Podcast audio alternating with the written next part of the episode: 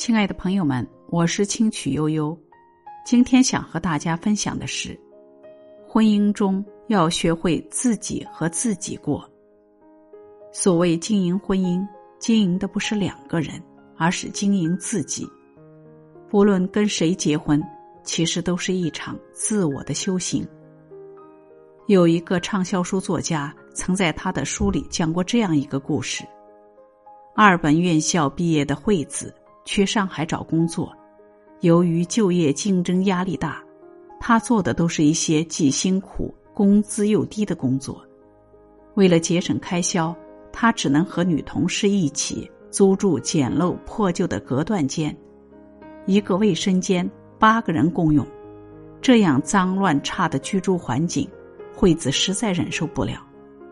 为了逃离这种生活。她嫁给一个比自己大八岁的销售主管。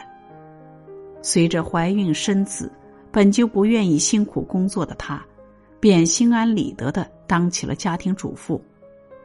她天真的以为婚姻能改善她糟糕的生活状态，丈夫能够给她提供舒适稳定的生活条件。不曾想，婚后婆媳矛盾频发，再加上丈夫的不理解。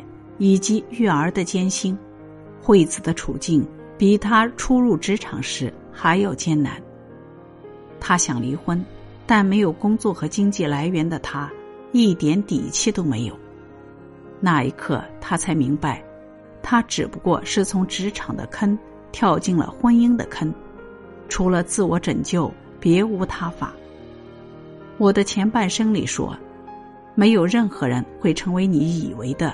今生今世的避风港，只有你自己才是自己最后的庇护所。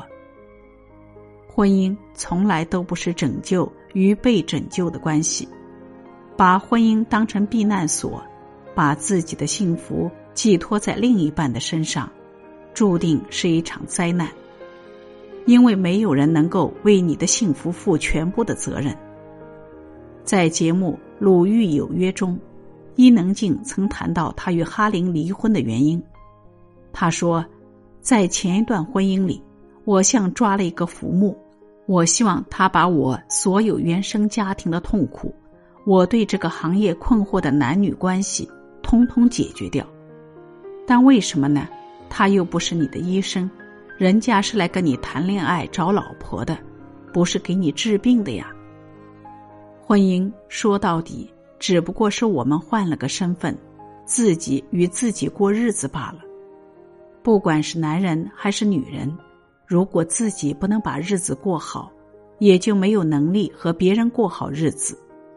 如果总想靠着婚姻来拯救自己，终究会跌进婚姻的大坑，最终吃亏的还是自己。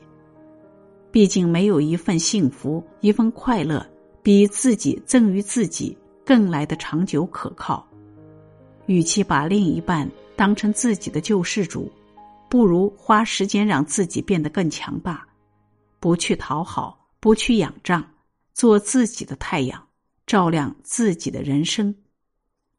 今天的分享到这里就结束了，感谢聆听，感谢陪伴，我们明天见。